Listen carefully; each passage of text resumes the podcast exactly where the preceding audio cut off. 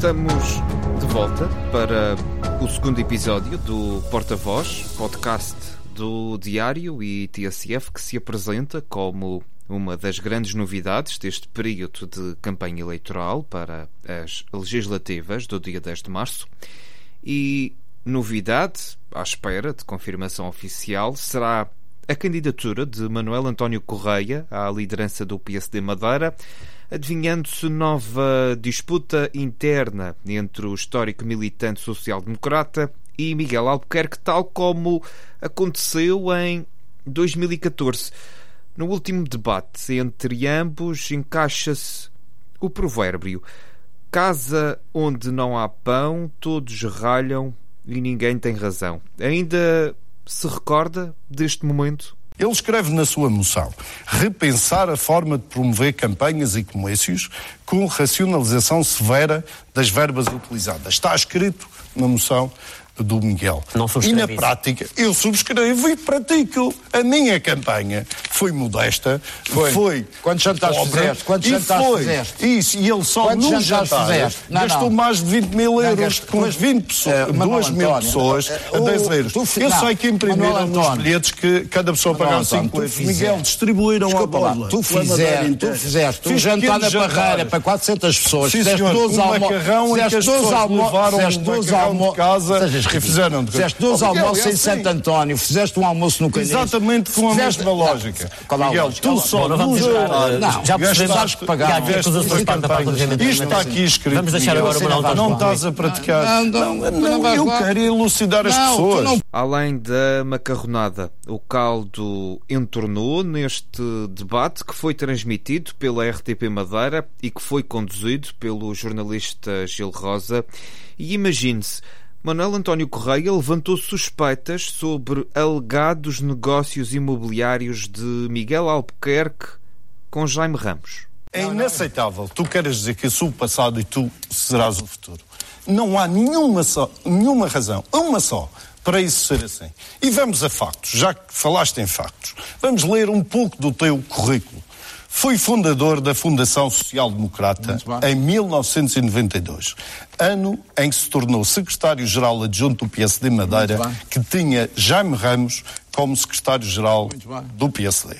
Indicado imediatamente por Jaime Ramos para a administração da Fundação Social Democ- Democrata com funções executivas. Eu, aliás, até- eu até fiz o 20, estatuto. Fiz os estatutos. 21 Fiz os anos. Vossa. Excelência teve 21 Muito anos bem. na Fundação como administrador. Tenho nada a recriminar no meu Apresentou na qualidade político. de administrador inúmeros relatórios de contas gestão da administração Conselho. Geral, sempre todos foram aprovados. Muito bem. Financeiramente, participou em todos os negócios de aquisição e venda de bens imóveis e imóveis, Com toda a bem como transparência todas as Tribunal. operações Mas o que é de que queres, financiamento. queres, queres, queres, queres me ligar a alguma, algum problema? Não, quero dizer que. Não, é que é bom como tu faças a velha Nas aquisições da Fundação, como é do domínio público, há atos de aquisição, nomeadamente de imóveis, assinados por ti E é e pelo Sr. Jaime Ramos, nas aquisições, que do outro lado, como vendedores, estavam empresas nas quais o Sr. Jaime Ramos tinha interesses.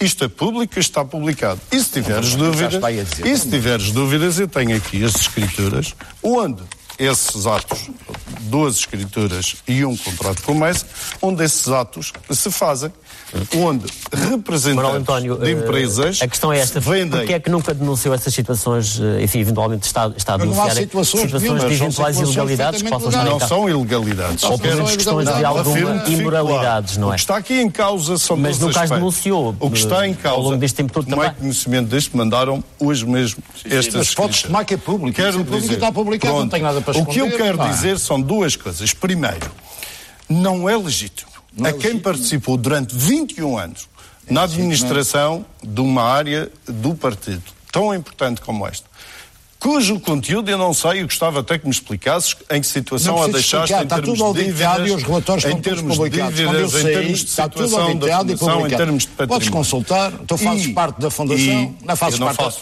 Não fazes parte da não Fundação, faço. Muito, fazer. muito. Tu és administrador. Eu não sou administrador, não. Passaste cheque. Já não sou administrador. De- Foste até anos. 2013 Então- durante 21 anos.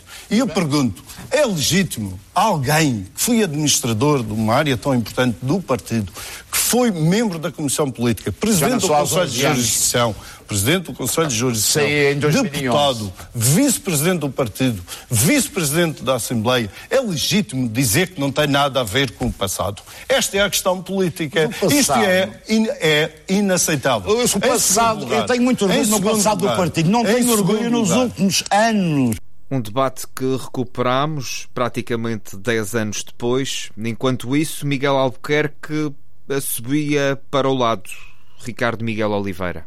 Não há porta-voz que se preze que não goste de música pedida. É o caso dos putativos candidatos à liderança do PSD Madeira, aqueles que estão no terreno, é claro, mesmo que sejam dados como sentados no sofá. E quando faltam apenas três dias, repito, três dias para o final do prazo de apresentação de candidaturas, dedicam esta canção ao regressado que nunca foi, por acharem que nesta crise política regional, que conflitua de forma dramática com as legislativas nacionais, Miguel Albuquerque tem andado a assobiar para o lado.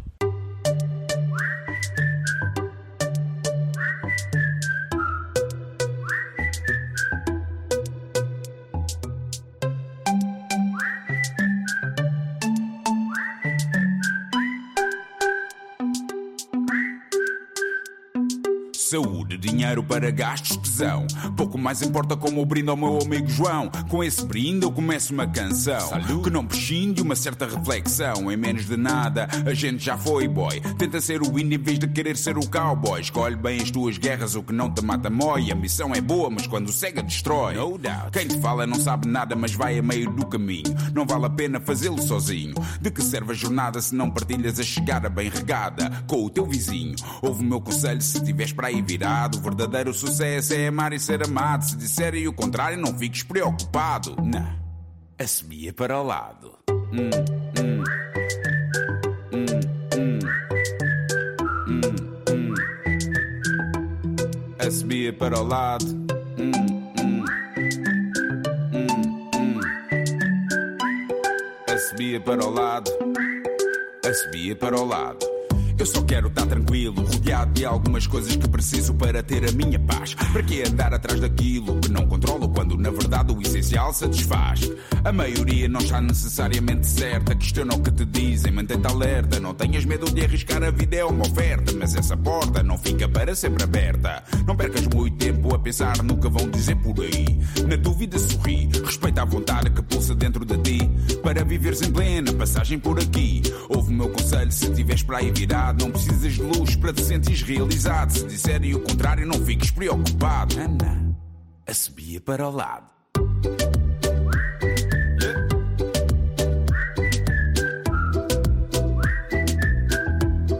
Assobia para o lado.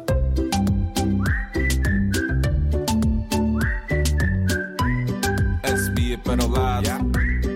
Assobia para o lado.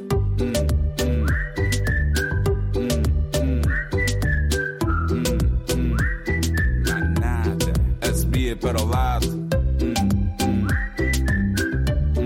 hum. Assobia para o lado. Assobia para o lado. Há sempre um mano enjoado. No caminho para o trabalho, no trânsito parado.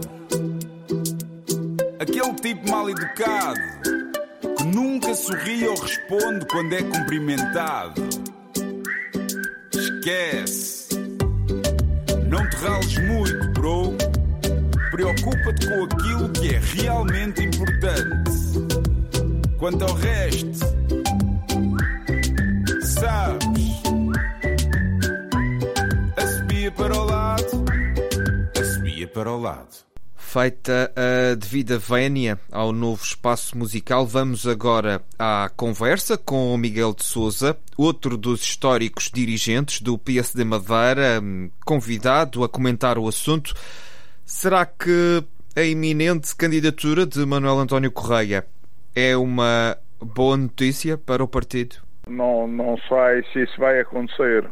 Portanto, o que você me está a dar é uma notícia, porque eu desconhecia antes. De qualquer forma, as eleições são abertas e já houve um momento em que concorreram seis candidaturas e o partido não se deu mal com isso. A concorrência interna é salutar, como também nas eleições externas o haver mais alternativas faz com que as pessoas possam ter uma avaliação e uma opção diferente. Aqui dentro do partido também é igual, o PSD vai a eleições porque é o tempo normal, estamos em momento de congresso ordinário, na próxima semana faz, ou esta semana, faz eh, dois anos que se realizou o outro congresso, o último congresso. Ora, neste aqui estamos, portanto, em período eh, ordinário de congresso. Agora acontece que não me parece que isto seja boa altura eh, para realizar um congresso e um debate interno. Não me parece razoável que numa disputa eleitoral para a Assembleia da República se misture uma disputa interna para a liderança do PSD. Eu não percebo, e caricaturando um pouco, parece que de manhã fazemos campanha pelo Pedro Coelho e à tarde cada um faz campanha na sua, no, com o seu candidato preferido para as eleições internas. É um absurdo o que se vai passar. O PSD não ganha nada com isto. Não era previsível que isto acontecesse. O facto de não ter sido marcado Congresso levava-me a crer que eram por causa das eleições que se avizinhavam e que eram suficientes para justificar o adiamento estatutário do Congresso, mas assim não acontece e por isso vamos ter uma cena caricata, perfeitamente escusável e que nada tem a ver com o argumento principal, que é no dia 24 de março, quando o Presidente da República tiver a oportunidade, se entender tiver a oportunidade para deliberar sobre se convoca eleições legislativas regionais ou não, estar tudo definido. Ora, não vai estar tudo definido, porque havendo mais de uma candidatura, isto fica tudo para as eleições, obviamente, que para uh, a escolha do líder serão antes, mas depois o Congresso, com a discussão das moções, com a, o debate eh, e também já conhecendo o resultado de 10 de março, eh, pode baralhar tudo e fazer eh, com que haja uma situação extraordinariamente grave dentro do PSD. Isto era escusável, é uma precipitação vamos lá ver se não há danos de maior. Mas, mas estamos aqui, uh, uh, obviamente, a equacionar um cenário em que Marcelo Rebelo de Sousa poderá convocar eleições, não sendo certo que, que o fará. Pode haver um, um novo governo. Sim, ele pode convocar eleições, mas se ele deu cinco meses ao PSD, ao PS, perdão, eh, deu cinco meses ao PS para se preparar para eleições, antecipadas, ora também, com certeza, queria dar o mesmo prazo para que o PSD Madeira se preparasse para eleições caso as haja. Portanto, não, não, não, não, não, nada faz crer que ele fosse atencioso com o Partido Socialista e não fosse atencioso com a mesma atenção para com o PSD Madeira não parece que isto fosse razoável. Seria um absurdo e o professor Marcelo Rebelo de Sousa, naturalmente, que teria em atenção a situação que o PSD eh, encontrasse, tivesse e que fosse possível, necessário, encontrar um, uma, uma reorganização interna se fosse caso disso. Não há justificação para isto que seja razoavelmente explicada. Cada um pode inventar, entre aspas, o que quer, mas a verdade é que é uma precipitação. Realizar diretas eh, assim à pressa pode beneficiar a oposição, no seu entender, doutor? Não, a oposição não beneficia com isto. O PSD é um partido bastante dinâmico, é um partido organizado, disciplinado e que está sempre pronto para todas as batalhas que tem de enfrentar. Os outros partidos, mesmo o maior partido da oposição, quando tem, como o caso, enfrenta um PSD com algumas dificuldades, não se vê a tirar benefício disto, não se vê a ter qualquer vantagem eh, numa situação difícil eh, para o maior partido da região. Não tem gente nova, não tem quadros, não tem soluções, não tem estratégia, não tem tática. O PSD continua a ser a grande máquina partidária, política, eh, que pode e deve mobilizar a Madeira numa governação em relação ao futuro, mesmo que às vezes tenha de fazer correções internas. E esta é uma altura para fazer uma reapreciação interna e nesta precipitação de juntar eleições legislativas com eleições internas vai baralhar e prejudicar uh, aquela que é aquele que é o papel do PSD na vida política da Madeira. Ficamos assim com a opinião de Miguel de Souza sobre as movimentações na Rua dos Netos. Este porta-voz, que não se fica apenas eh, e só pelo contexto madeirense, recorda-se que entramos na campanha eleitoral para o dia 10 de março, certo? É por isso que a RTP Açores iniciou um ciclo de entrevistas aos candidatos pelo Círculo do Arquipélago e o primeiro foi o cabeça de lista do Juntos pelo Povo, que esteve ligado durante 14 anos ao Bloco de Esquerda, mas que, entretanto, cansou-se da política. O meu ciclo no Bloco de Esquerda terminou. Eu fui militante durante 14 anos e fui apaixonado pelas, por certas políticas que o Bloco tinha. E eu achei agora, nessas eleições, nas últimas eleições regionais, que era o meu ponto final. E saí. Uh, saí não com o objetivo de ir para nenhum outro partido, nomeadamente para o JPP ou para qualquer partido.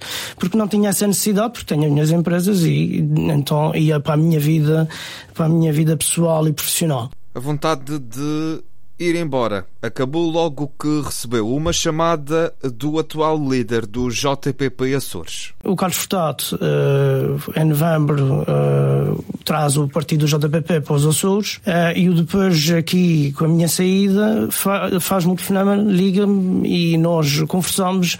Eu achei o, projeto interessante, o JPP Juntos pelo Povo, porque fui ler o que é que era o Juntos pelo Povo. Percebo, através do Carlos, também qual era a intenção do Carlos cá na, na região autónoma dos Açores, acreditei e o convite foi para ser diretor de campanha, eu fui diretor de campanha uh, com muito gosto e fiz, acho que fizemos um, um, um, excelente, uma excelente campanha. Os resultados não, não, não refletem o, a excelente campanha que fizemos.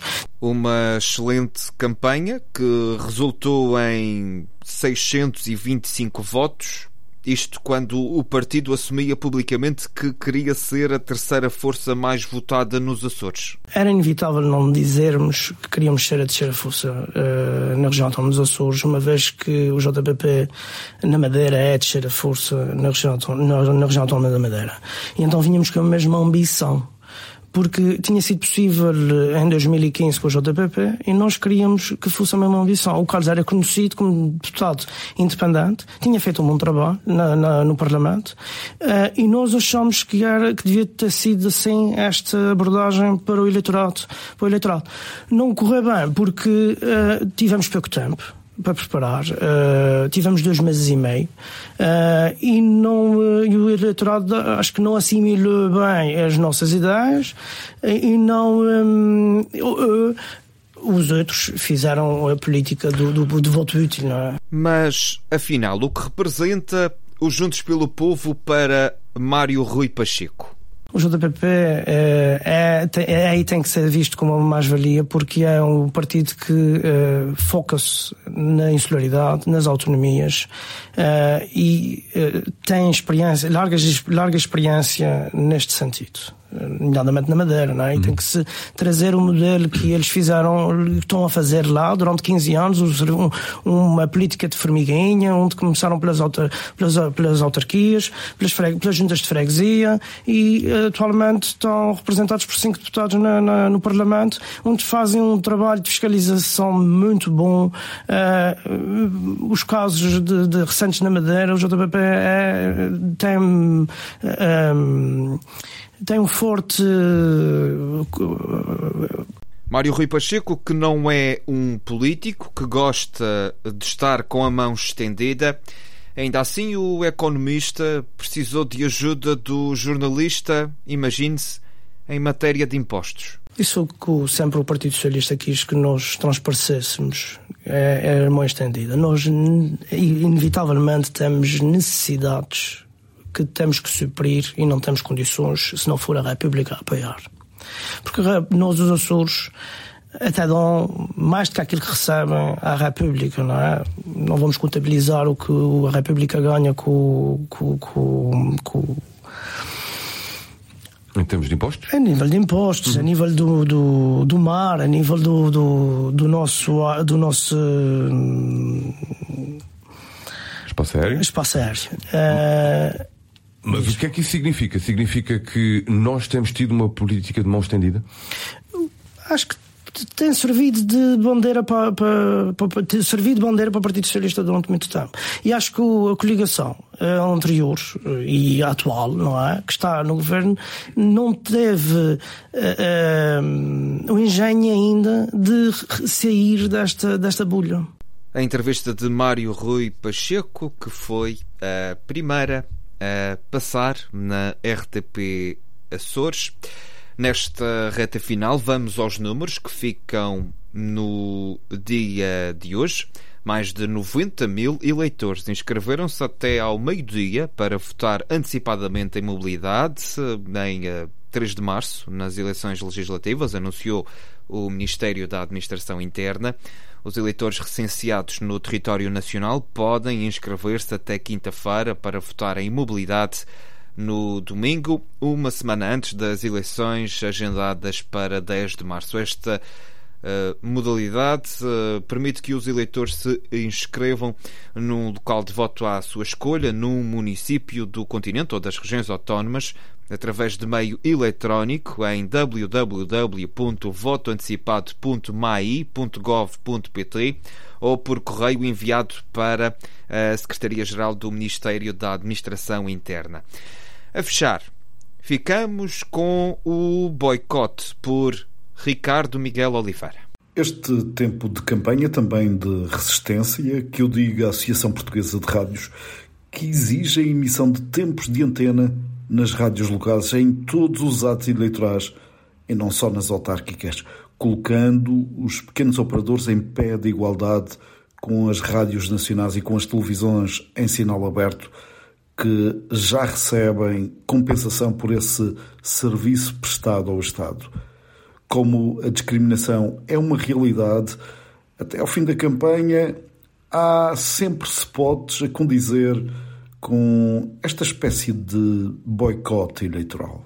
Eis um dos sete que a APR editou para chamar a atenção da difícil realidade com que o setor se defronta atualmente.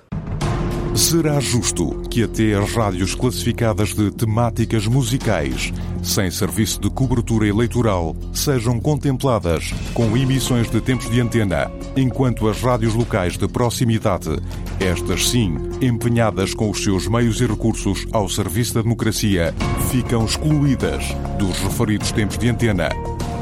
É verdade. O Estado discrimina as rádios. Vemo-nos assim amanhã em mais um Porta-Voz. Até lá.